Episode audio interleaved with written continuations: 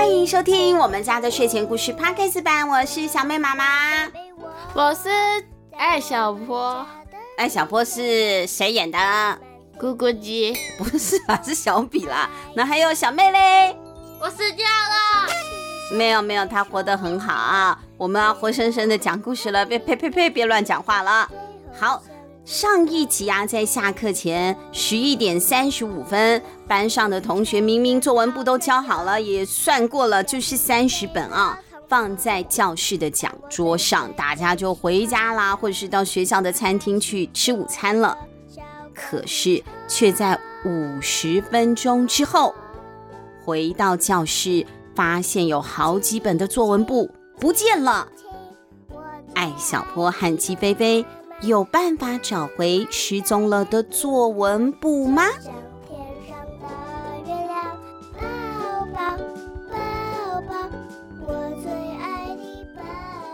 口袋神探第二部：神秘失踪的作文簿下集，作者凯叔，东雨文化发行。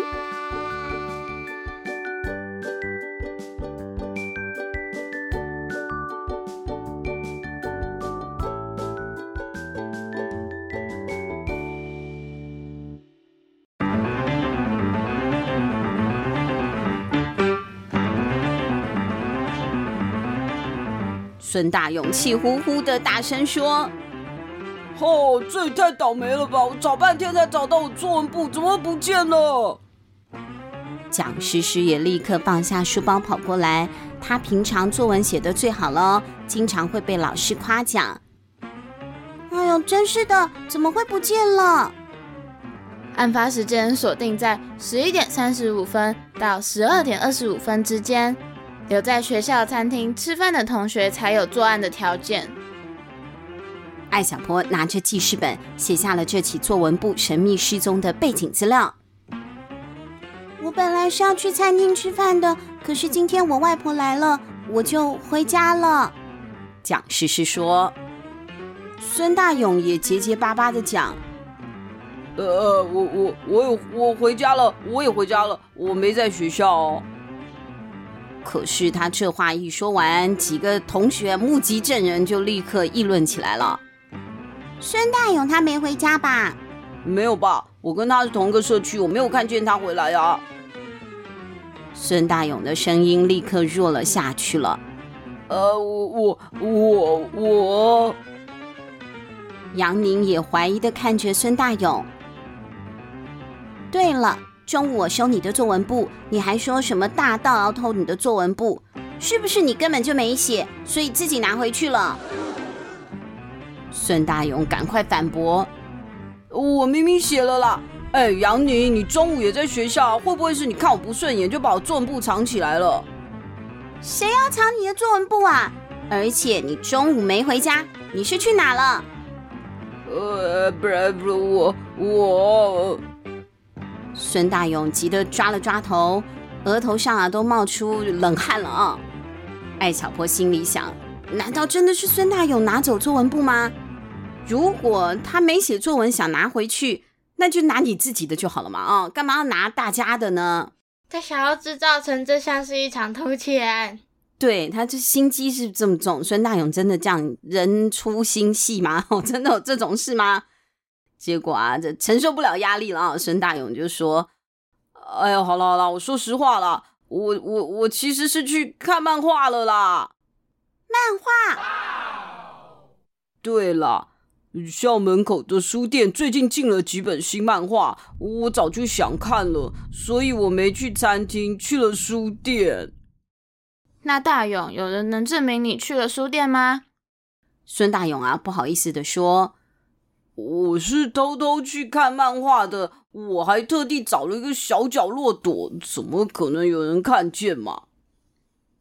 艾小坡点点头，又转身问：“那杨宁，你去餐厅的时候，有人看到吗？”“嗯，我收起作文簿就去餐厅了，应该没有人看到我吧？”艾小坡看了看小本子，又摸了摸下巴。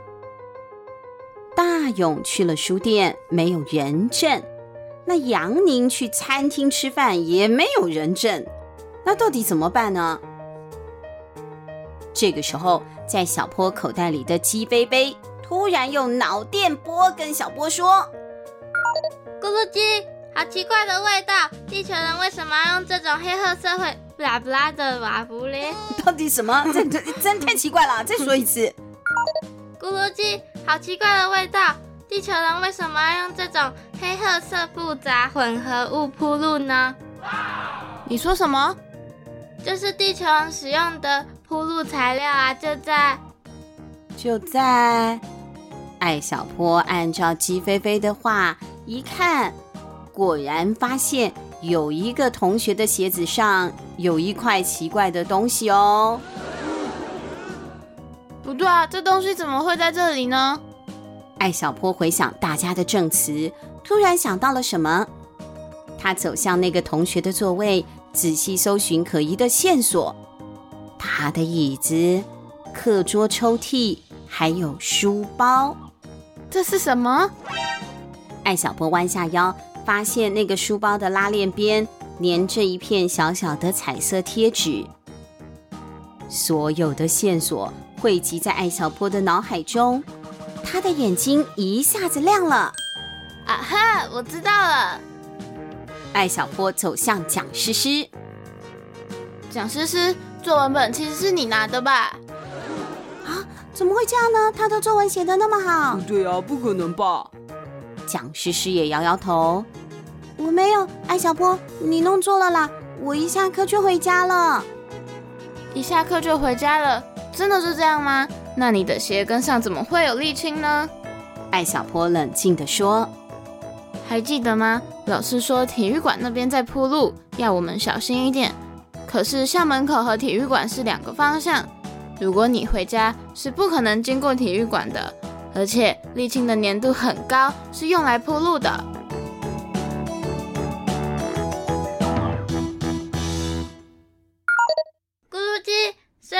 青和矿质材料做出来的路面光滑平整，具有一定的柔软性，但它遇到高温就会微微融化。艾小坡继续说。今天很热，中午气温也很高，所以你鞋底上有沥青，就说明你中午没有回家，而是留在了学校。而且罗多多跟我说过，他在作文簿上贴了彩虹队的贴纸，但现在这张贴纸就在你书包上粘着，这说明你接触过他的本子。罗多多凑到蒋诗诗的课桌抽屉前，拿起书包旁的那张贴纸，啊，就是这张。我我，蒋诗诗支吾着说不出话了。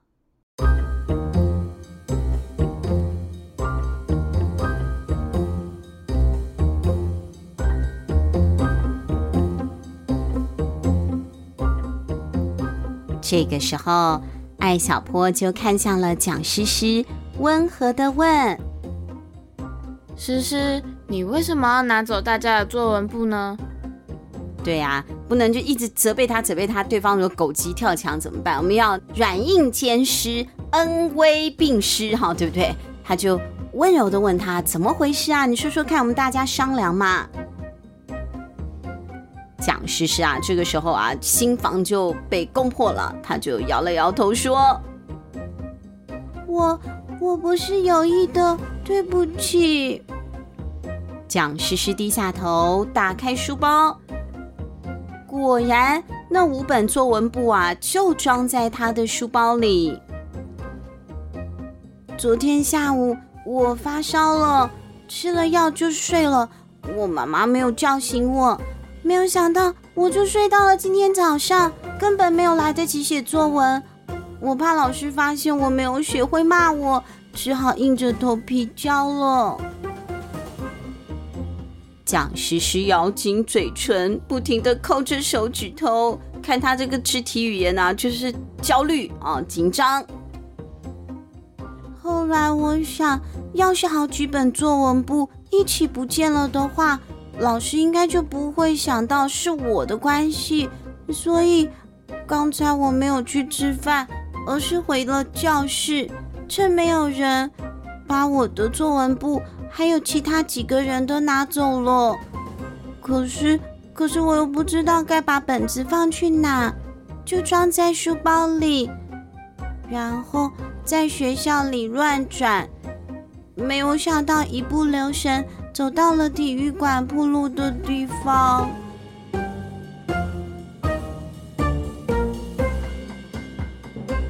蒋诗诗从书包里拿出那五本作文簿。对不起，我不应该拿走你们的本子的。艾小坡点点头。是啊，生病了又没什么，跟老师说清楚就好了。杨宁也不好意思的看向孙大勇。大勇，我也向你道歉，我还一直怀疑是你拿走的。孙大勇摸摸脑袋，毫不在意的笑了。呵呵，没关系啦，呵呵，只要啊，不要把我去看漫画的事跟我爸讲就好了。呵呵呵呵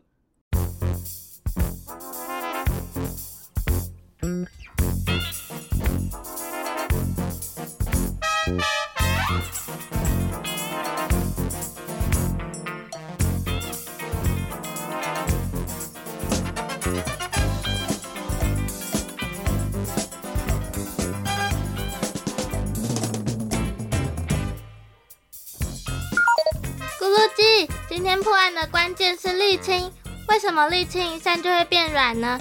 这是因为沥青没有固定的熔点，当温度在摄氏三十度以上时，沥青吸热就会慢慢软化，所以到了夏天，沥青公路也会变得软软的哦。沥青公路，到夏天，因为刚刚小妹啊不是呃咕噜鸡说软化嘛，三十度，我们现在台湾夏天随便都是三十七八度了哦。三十度以上就会有一点软哈，就会有点黏黏的。那没错，刚刚鸡飞飞说的啊，在工程建筑里，沥青常常被广泛的运用在铺设道路上面。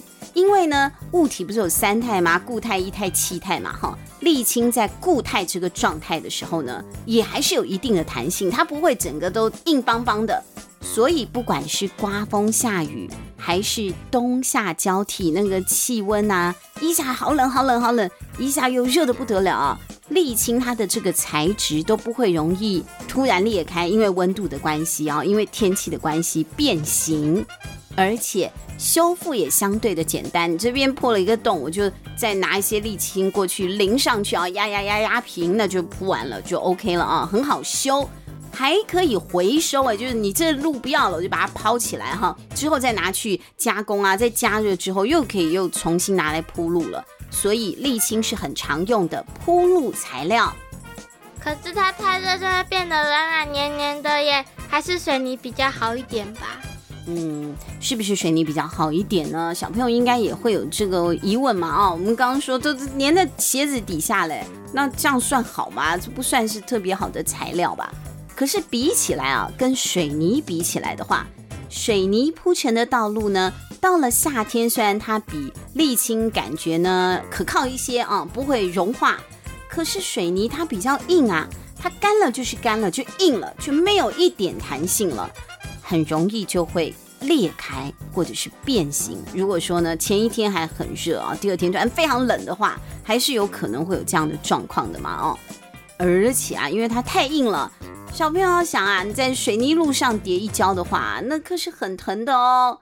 所以每一种材料啊，都有自己的特性。这一次破案就是靠沥青这个铺路材料，它独特的熔点特性，让艾小坡和鸡飞飞一起运用他们的科学知识，顺利的破案喽。